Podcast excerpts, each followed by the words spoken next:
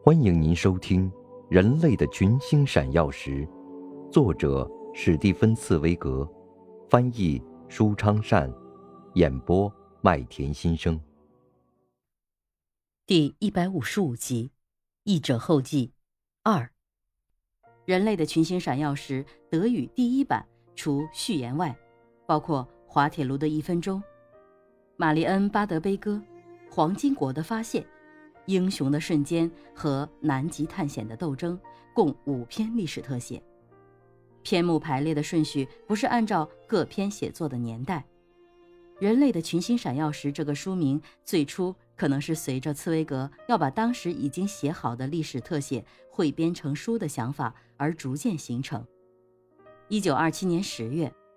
弗兰茨特奥尔多乔科尔在给斯蒂芬茨威格的一封信中。把人类的群星闪耀时称为一种新的戏剧性的叙事题材。人类的群星闪耀时中写的最早的一篇历史特写，诚然也是德语第一版中第一篇历史特写《滑铁卢的一分钟》。此篇历史特写于1912年9月13日发表在维也纳的《新自由报》。斯蒂芬·茨威格当时对这篇作品并不是信心十足。他在日记中写道：“我的小品文《滑铁卢的一分钟》已经发表，不知怎么，我觉得内容有些空泛，节奏也可以更轻快一些。我觉得，我至今仍未把握住我自己的风格，而是风格始终随着题材而改变，正如我在和别人交谈时过多的迁就别人一样。不知怎么的，我仿佛是事先商量好的应声虫。”为了人类群星闪耀时德语第一版的出版，茨威格又把全书校阅翻验了一遍。一九二七年，德语第一版的《人类的群星闪耀时》中的第二篇历史特写，玛丽恩·巴德悲歌于一九二三年写好，刚好是歌德写下这首诗的一百周年。这是个值得纪念的日子，也是茨威格写下这篇历史特写的最好理由。此篇历史特写于1923年9月2日刊载在维也纳的《新自由报》。1923年秋季，岛屿出版社曾将这篇历史特写用同样的标题登在该社内部刊物《岛屿传》的第四年度第四期上。而后，茨威格为《人类的群星闪耀时》第一版选用了这个一直沿用至今的标题：《玛丽恩·巴德悲歌》。从卡尔斯巴德到魏玛途中的歌德，一八二三年九月五日。第一版中的第三篇历史特写《黄金国的发现》，约翰·奥古斯特·苏特尔，加利福尼亚，一八四八年一月，可能是专门为这第一版而作，因为没有文献能证明此前还有这篇历史特写的其他版本。作为岛屿丛书之一的《人类群星闪耀时》第一版中的第四篇历史特写的《英雄的瞬间》，于1912年写成。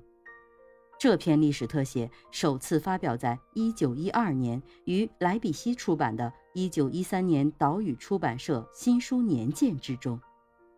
标题是“殉难者托夫托耶夫斯基，1849年12月20日”。而后收录在1927年《人类的群星闪耀时》第一版中，但标题和内容均有改动，标题改为《英雄的瞬间》，托斯托耶夫斯基，圣彼得堡，谢苗诺夫斯基校场，1849年12月22日。与此同时，设立在莱比锡的国立版画艺术与出版研究社于1927年出版《自由作者签名》。并有编号和限量为二十五册的单行本《英雄的瞬间》。我们现在这本书中的这一篇历史特写是以岛屿出版社一九二七年第一版为蓝本，《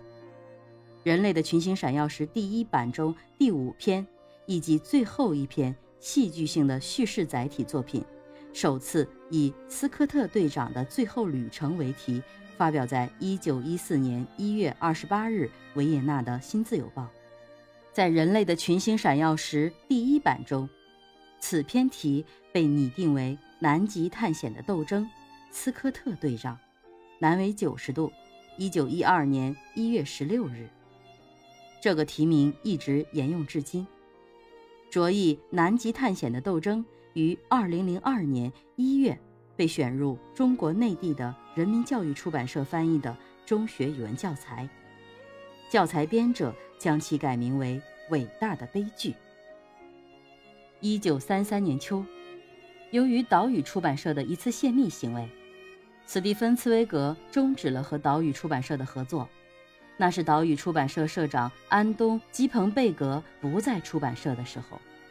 茨威格写给他的一封个人信函被该出版社转到德国书业情报，并在该报发表。茨威格在此信函中告知安东·基彭贝格，茨威格早先曾答应流亡在阿姆斯特丹的克劳斯曼，可以在其创办的《荟萃》刊物上。转载茨威格于下一年出版的《鹿特丹的伊拉斯摩：辉煌与悲情》书中的一段，但由于该期刊的政治性质和早先提供的信息不尽相同，茨威格要求收回自己以前的许诺。由于这次纠纷，茨威格的作品于1933年秋至1938年由赫伯特·赖希纳出版社出版，期间。茨威格至1936年3月已迁居伦敦。1936年，赫伯特·赖希纳出版社出版了一本名为《万花筒》的合集，该书包含三组作品：短篇小说、传奇故事和历史特写。在历史特写这一组中，撰录了《人类的群星闪耀时》第一版中所有的五篇特写，排列顺序未变。但前言被删除。此外，又增加了其他两篇历史特写，一篇是攻克拜占庭，一四五三年五月二十九日。这篇历史特写很可能是专门为这篇万花筒合集而写，因为没有文献证明此前有更早的版本。另一篇是亨德尔的复活，一七四一年八月二十一日。这篇历史特写已经在一年前发表于1935年4月21日的《新自由报》。1937年6月21日，斯蒂芬·茨威格在给他的朋友费利克斯·布劳斯的信中写道：“我把三十年来失散的文稿，如对维尔哈伦的回忆、关于里尔克的演讲、我的人物传记、马塞丽娜·德波尔博瓦尔默等编成文册。”送到赖希纳出版社。除此以外，我还为《人类的群星闪耀时》写了几篇新的历史特写。我的情况原本就是这样，在我心情抑郁的时候，我的创作总是最多。一九四一年八月，茨威格迁居巴西首都里约热内卢附近的彼得罗波利斯小镇。一九四二年二月二十二日。斯蒂芬·茨威格和他的第二位妻子夏洛特·阿尔特曼双双自尽后，人们在他的遗稿中找到了上述这封信中提到的几篇新的历史特写。在一九三九年以后的岁月中，斯蒂芬·茨威格著作的出品人是格特弗里德·贝尔曼·菲舍尔，他的遗稿保管人是里夏德·弗里登塔尔，他和弗里登塔尔已经有二十年的友情。一九四二年，流亡在斯德哥尔摩的贝尔曼·菲舍尔出版社率先出版了他的遗著《昨日的世界：一个欧洲人的回忆》。次年，即一九四三年，出版了扩充的新版《人类的群星闪耀时》，副标题是“十二篇历史特写”。自一九四三年至一九四七年，斯德哥尔摩的菲舍出版社一共重印了三次。一九四三年版的《人类群星闪耀时》，总计印数一万六千册。自菲舍尔出版社于一九四九年从流亡海外迁回到德国后，至今，该出版社又印行了共计一百二十万册《人类的群星闪耀时》，包括袖珍版在内。您正在收听的是《人类的群星闪耀时》，演播麦田心声。感谢您的收听。